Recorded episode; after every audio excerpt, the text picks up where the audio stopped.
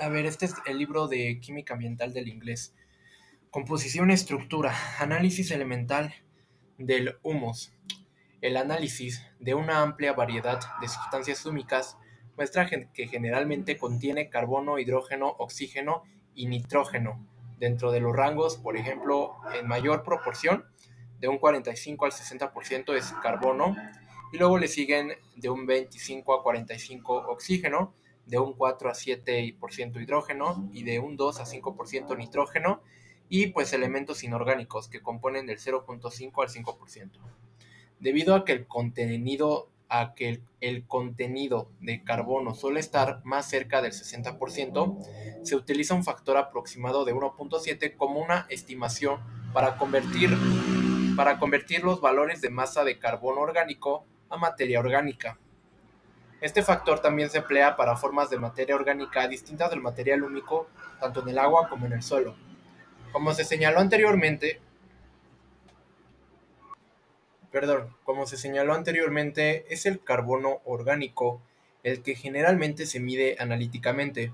Una breve discusión de este y otros parámetros utilizados como medidas de materia orgánica en el agua se verá más adelante.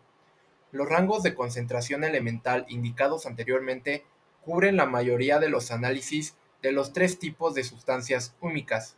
El contenido de carbono del material de una fuente determinada generalmente aumenta en la serie de, de por ejemplo, ácidos fúlbicos, aumenta a ácidos húmicos y de ahí aumenta eh, más adelante al, al humato.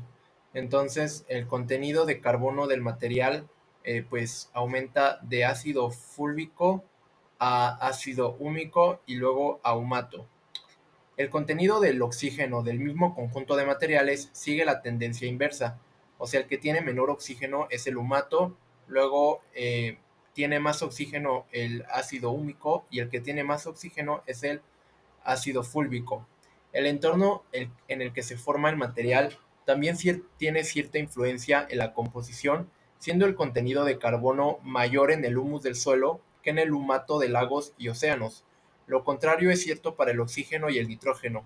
En el material sedimentario existe alguna evidencia de que la proporción relativa de humato en comparación con ácido, ácido húmico y ácido fúlvico aumenta con la profundidad. La profundidad está directamente relacionada con la edad del sedimento y por lo tanto una mayor edad del material enterrado se refleja en un contenido de carbón, en un mayor contenido de carbón. Estas tendencias son comunes, pero no se han observado en todas las situaciones. Y bueno, también en el libro viene algunas características químicas de los ácidos fúlvicos y húmicos. Básicamente, pues son características que difieren entre el contenido de carbono, hidrógeno, nitrógeno, oxígeno, masa molar y así. Ahora, la presencia de oxígeno y nitrógeno en el humus es una indicación de que ciertos grupos funcionales están presentes en las moléculas de humato. Ahora consideramos, eh, consideraremos la naturaleza de esta funcionalidad. Los grupos funcionales que contienen oxígeno más importantes junto con los rangos típicos de contenido eh, son carboxilo, fenólico, alcohólico, carbonilo, tanto cetonas como quinonas y metoxilo. Los grupos funcionales son los sitios de muchas de las reacciones importantes en las que está involucrado el material húmico. Son estos grupos los que individualmente o en conjunto permiten la reacción específica de sustancias húmicas con elementos inorgánicos y con otras moléculas orgánicas en los sistemas suelo-agua. Los grupos funcionales, particularmente los grupos carboxilo y fenólico, también son importantes como contribuyentes a las propiedades de intercambio catiónico de suelos y sedimentos. Además de ser presente en los grupos anteriores, tanto el oxígeno como el nitrógeno aparecen como unidades puente y en anillo. La, ahora, la espectroscopía como ayuda para la determinación de la estructura. La información estructural cuantitativa se obtiene utilizando procedimientos químicos clásicos. Se pueden emplear métodos espectroscópicos que incluyen infrarrojos, resonancia magnética nuclear de carbono y espectroscopía de resonancia magnética nuclear de carbono más para indicar de forma independiente la presencia de características estructurales en el material. además de confirmar la presencia de varios grupos funcionales. Estos métodos espectroscópicos indican que el material húmico tiene tanto carácter alifático como aromático. Tenemos la figura que muestra los espectros IR obtenidos en ácidos fúlvicos y húmicos de un suelo de Kenia. Eh, se ha reportado espectros infrarrojos de muchas otras muestras de material húmico de todo el mundo y en sus características principales son similares a los que se muestran aquí. Las características comunes en las bandas de infrarrojo para varias muestras de ácidos fúlvicos y ácidos húmicos sugieren que todos los tipos de materiales húmicos comparten una gran similitud en sus características estructurales. Las bandas observadas son consistentes con la presencia de las unidades químicas esperadas, incluidos los grupos hidroxilo, fenólicos y alifáticos y los grupos carbonilo y carboxilo, y hay evidencia de aromaticidad y enlaces dobles en unidades alifáticas.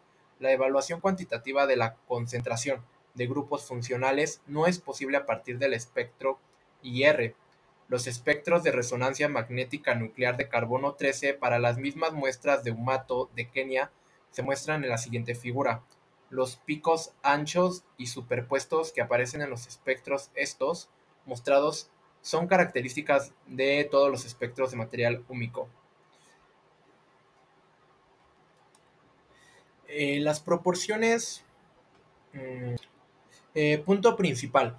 Las sustancias húmicas, material natural de origen, tanto terrestre como acuático, comprenden aproximadamente eh, la mitad de la materia orgánica presente en muchas aguas. Las sustancias húmicas se componen de tres clases de macromoléculas que tienen un rango de masa molar y características estructurales.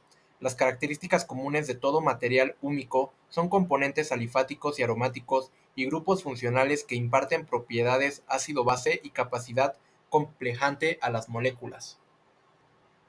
Formas de materiales húmicos.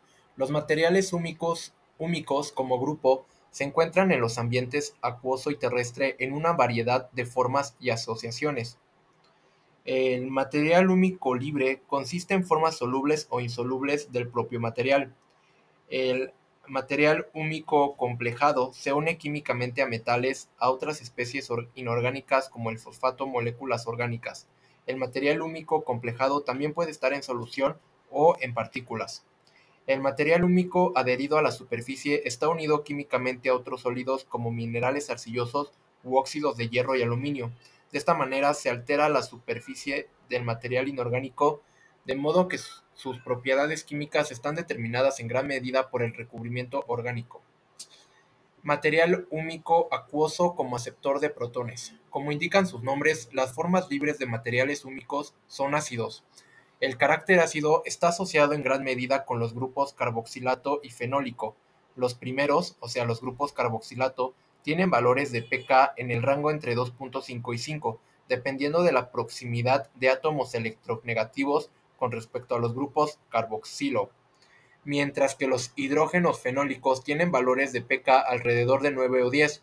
Los carboxilos, por lo tanto, son ácidos suficientemente fuertes que permanecen sustancialmente desprotonados cuando se disuelven en agua a baja concentración. Si el cuerpo de agua está mal amortiguado porque carece de otros aceptores de protones como el carbonato de hidrógeno, el material húmico disuelto acidificará el agua de modo que tenga un pH típico de 5.5 a 6.5. Dado que el pH acuoso permanece sustancialmente más alto que el pK de los grupos de ácido carboxílico, el propio material húmico está cargado negativamente y en algunos casos puede ser la principal fuerte, fuente de carga aniónica en la fase disuelta. Ahora, eh, material húmico asociado con suelo o sedimento. Por lo tanto, el material húmico se encuentra en el agua en forma libre o complejado con iones metálicos u otras especies orgánicas. La tercera forma en la que el material húmico ocurre en el medio ambiente está asociada con otros sólidos en los sistemas suelo-agua o sedimentos-agua. Los complejos sólidos se estudian con frecuencia utilizando varios tipos de microscopía avanzada. Una asociación particular es la de los minerales de arcilla y es bien sabido que las sustancias húmicas forman recubrimientos sobre tales superficies minerales.